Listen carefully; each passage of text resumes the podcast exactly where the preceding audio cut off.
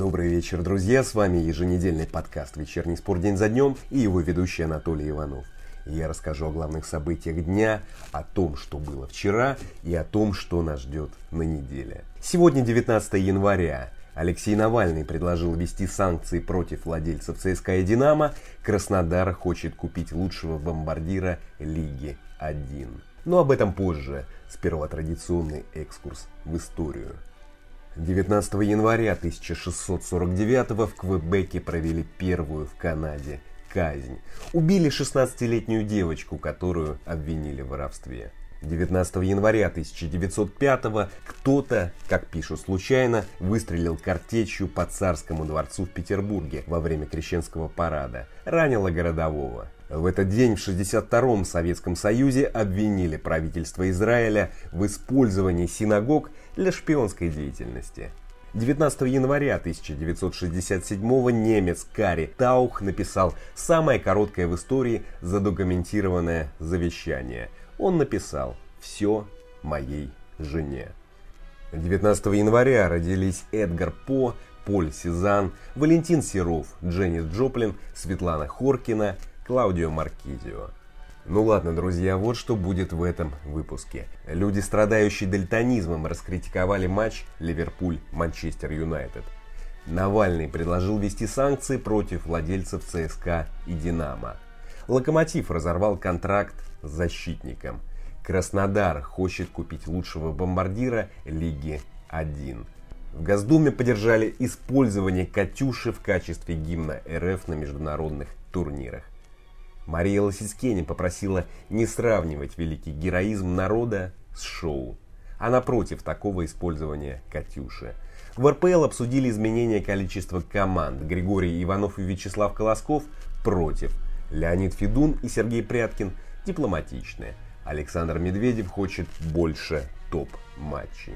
У Лукашенко забрали чемпионат мира по хоккею. В Латвии готовы провести турнир в одиночку биатлон и футбол. Расписание главных событий недели.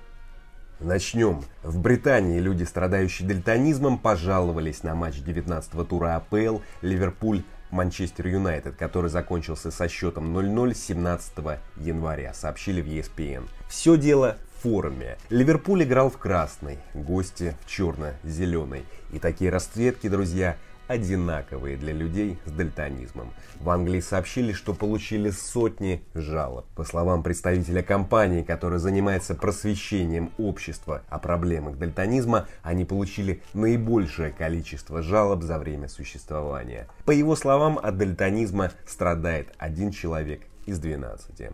Ну что ж, не подумали о форме. Жаль. Забыли, что спортом увлекаются не только в общем понимании здоровые люди. А я расскажу личный случай. Однажды я пытался, простите за каламбур, смотреть футбол по телевизору со слепым. На минуте десятой он прекратил попытки и ушел в другую комнату. Он пожаловался на комментаторов, сказал, что не понимает, что происходит на поле. Ведь комментаторы рассказывали истории из личной жизни футболистов, они сообщали о том, что происходит на поле. Идем дальше. Алексей Навальный предложил ввести санкции против владельцев ЦСКА и «Динамо». Санкционный список лиц, против которых, по мнению Навального, правительством европейских стран стоит ввести санкции, опубликовал в Фейсбуке исполнительный директор фонда борьбы с коррупцией Владимир Ашурков. В список вошли председатель ВЭП Игорь Шувалов, глава ВТБ Андрей Костин, сын директора ФСБ Александра Бортникова Денис Бортников, министр сельского хозяйства РФ, сын главы Совета безопасности РФ Николая Патрушева Дмитрий Патрушев – Роман Абрамович, Владимир Соловьев, Алишер Усманов и министр здравоохранения РФ Михаил Мурашко. Как вы помните, друзья, в апреле 2020-го ВЭБ стал основным владельцем ЦСКА, выкупив 77,63% акций клуба. В августе 2020-го компания Усманова X Holding стала генеральным спонсором армейского клуба. В мае 19-го ВТБ за рубль купили почти 100% акций «Динамо». А Шурков написал о том, что, цитата, «если Запад всерьез намерен прекратить нарушение прав человека и обуздать коррупцию в России, то против этих восьми лиц необходимо вести санкции». По словам Ашуркова, он решил опубликовать список, так как существует, цитата, «угроза того, что его, Навального, лишат свободы на долгие годы». Ну ладно, я о спорте все же должен говорить. Хотя согласитесь, друзья, что есть возможность того, что если против Усманова, Шувалова и Костина ведут санкции, то это может отразиться на ЦСКА и Динамо. Идем дальше. В «Локомотиве» разорвали контракт 31-летним сербским центральным защитником Слободаном Райковичем, сообщили в пресс-службе клуба. Райкович подписал контракт на год в минувшем августе. Он пришел свободным агентом, а до этого играл за Перуджо в серии «Б». А до этого полгода был без клуба. Райкович сыграл 5 матчей в РПЛ и 4 в Лиге чемпионов. В основе вышел три раза. Что ж, за этот трансфер руководство Локомотива критиковали еще в августе. Действительно, ну очень подозрительная история. Ну странно пригласить такого легионера во время жесткого лимита. И не удивлюсь, если он уедет играть в Эмираты или закончит карьеру. Остаюсь с теми трансферов. Краснодар хочет купить 24-летнего нападающего Реймса Булая Диа, сообщили во французской прессе. Сенегальский форвард делит с Мбаппе первую строчку в списке лучших бомбардиров сезона. Диа забил 12 мячей в 18 матчах. Его рост метр восемьдесят, играет в центре и на правом фланге. Также сообщили об интересе Вестхэма и Марселя к нападающему. Но, друзья, сомневаюсь, что у Краснодара получится его купить. Ведь контракт до лета 22-го, оценка трансфермаркта 12 миллионов евро. Учитывая возраст и результативность, цена будет как минимум на 10 миллионов больше. А самая дорогая покупка быков это 12 миллионов евро за Реми Кабела. Но кто знает, мало ли, Друзья, бывает всякое. В 2012 году тоже многие смеялись, прочитав про интерес «Зенита» к Халку. А теперь перейду к главным новостям вчерашнего дня. Вчера было много чего громкого. В Госдуме поддержали использование «Катюши» в качестве гимна РФ на международных турнирах. Использование песни Матвея Блантера и Михаила Исаковского «Катюша» на международных соревнованиях поддержал председатель Комитета Госдумы по физической культуре, спорту, туризму и делам молодежи Борис Пайкин. Да, друзья, эту историю поддержал депутат из Комитета по делам молодежи. И зачем-то вспомнил про орудие убийства, которое называли Катюши. Вот действительно, о спорт ты мир. Пайкин сказал Эрспорту, поддерживаю выбор спортсменов, которые предложили ОКР использовать вместо гимна песню «Катюша». Это поистине народная песня, песня надежды. Мелодия «Катюши» уже давно стала неофициальным гимном страны. Не случайно в годы войны новейшее зенитное оружие – наводившая ужас на врага, бойцы называли «Катюшей». Не случайно встречая русских во всем мире, хозяева приветствуют их легендарной «Катюшей». Для нас это песня победы, верности своему долгу. Уверен, что на Олимпийских играх «Катюша» не раз прозвучит в честь наших славных спортсменов, сказал Пайкин. Но вот такая, к сожалению, привычная риторика. А вот интересно, Пайкина можно привлечь как-то за эти слова? Ведь у нас возбуждали дела по оскорблению ветеранов. Ну, согласитесь, это кощунственная речь Пайкина.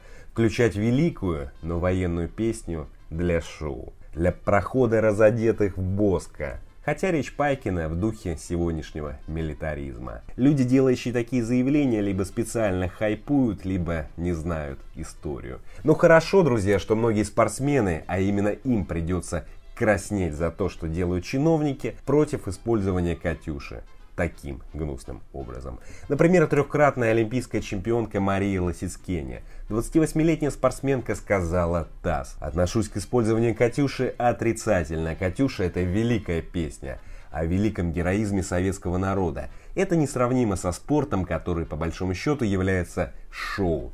Поэтому я считаю, что нельзя этого делать. У «Катюши» есть свое предназначение, свой смысл и значение, которое каждый россиянин знает, и пользоваться этой песней в данной ситуации я считаю неправильно. Ну что ж, точно, коротко и верно. Молодец, Мария. Ну и вообще ситуацию с гимном ведь легко решить. но включите гимн на музыку Глинки, который использовали до 2000 года. Ну чем не гимн? Гимн гимн Российской Федерации. Уверен, что никаких вопросов и проблем не будет. Ну ладно, пойду дальше, тем более я уверен, что здравый смысл восторжествует. А теперь главная вчерашняя тема в российском футболе. Информация об обсуждениях сокращения количества команд в РПЛ. Сергей Егоров написал в РБ Спорте о том, что в РПЛ обсуждают сокращение количества участников до 12 команд. И два варианта. Первый – два круга, затем команды делят на две группы по 6 команд, получается еще два круга. И второй вариант – два круга, затем плей плей Кстати, друзья, турниры с 12 командами проводят в высших лигах Австрии, Боснии, Дании, Уэльса. Но ну, это просто информация без инсинуаций. А в высшей лиге России играют 16 команд с 94-го. В сезоне 93 играли 18 команд, в 92-м 20. И, естественно, коллеги принялись обзванивать футбольных и не очень людей для того, чтобы узнать, за они или против изменения формата. Ожидаемо против высказались функционеры из команд аутсайдеров. Например, президент Урала Григорий Иванов, он сказал Спорту 24, зачем все усложнять? У нас страна большая, сколько у нас игроков Сибири, Урала, Дальнего Востока. Ну давайте их отключим, пусть играют первенство Москвы. Я категорически против этих реформ. Мы таким образом убьем футбол. Сказал Иванов, чья команда после 19 туров идет на 12 месте. А Леонид Федун ответил дипломатично, не сказал ни за, ни против, но заявил, что лиге необходима реформа, и с выбором формата нужно быть аккуратным. Он сказал «Спорту 24». Как показала последняя еврокубковая кампания российских клубов, РПЛ требуется реформа. Необходимо увеличить количество топовых матчей со спортивной точки зрения. Это поспособствует росту конкуренции, повысит зрительский интерес к нашему чемпионату. С выбором формата нужно быть аккуратными. Необходимо обсуждение нескольких вариантов, сказал Федун, чья команда идет третий, отставая от «Зенита» на 6 баллов. Федун не сказал конкретики и сделал, друзья, правильно. Сходу, как бы не хотелось, такой вопрос не решить. Да или нет. Ну глупо. А в «Зените» заявили, что будут работать. Генеральный директор Александр Медведев сказал «Спортэкспрессу», что обсудит с другими клубами увеличение ключевых матчей. Это цитата. Он сказал «Да, мы поддерживаем подход об увеличении ключевых матчей в чемпионате. Будем обсуждать это с другими клубами». Пока говорить об этом рано, но то, что в РПЛ и РФС это дело поддерживают, это очевидно. Будем работой, сказал Медведев, чья команда лидирует 41 очком, опережая ЦСКА на 4 балла. А вот бывший президент РФС Вячеслав Колосков сказал коллеге Саше Ковойкину, что он против сокращения. Самый справедливый вариант – круговая система, подытожил Колосков. Сказал, что проходил, цитата, через шестерки, восьмерки, десятки. Ну ладно, друзья, это все мнение. А что Пряткин, президент РПЛ?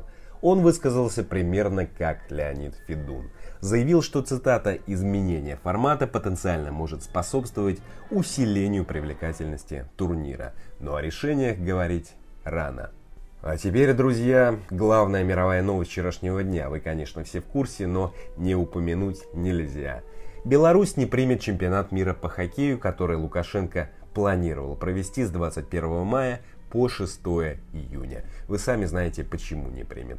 Турнир должен был пройти в Минске и в Риге. Президент Федерации хоккея Латвии Айгерс Калвитис заявил о том, что решение не стало неожиданным и что Латвия готова провести чемпионат в одиночку. Ну, либо с другой страной. В общем-то, в Латвии готовы ко всему. И позвольте, друзья, я не буду цитировать политиков, которые, когда им надо, лезут в спорт, а когда им невыгодно, заявляют о том, что в спорт лезут другие политики, а это неприемлемо. Но полагаю, что Лукашенко эта новость не сильно расстроила, у него и других проблем много, и, естественно, не расстроила большинство населения в Беларуси. А если Лукашенко непременно хочет наградить хоккеистов в июне, то может устроить между собойщик с ночной хоккейной лигой. Пропустить шайб 7, 8, 9, 10 вручить серебряную медаль себе, а золото Путину. Лучше, друзья, расскажу про расписание спортивных событий недели. Биатлон. Седьмой этап Кубка мира стартует в четверг, 21 января. В 16.15 побегут женщины. Индивидуальная гонка. Старты будут каждый день до 24 января. Начало всегда в 16 15. А теперь главные футбольные матчи. 20 января, среда, 17.00, Удинезе, Аталанта. 23.00 Наполе, Ювентус, финал Суперкубка Италии. 22 января, пятница, 22.30, дерби Боруссии. 23 января, суббота, 20.00, Милан, Аталанта. Смотрим на Алексея Мирончука, если выйдет. 24 января, 23.00, Атлетика, Валенсия. На этом все, друзья. Спасибо. Встретимся в следующий понедельник. А теперь немного Феликса Дрезеке.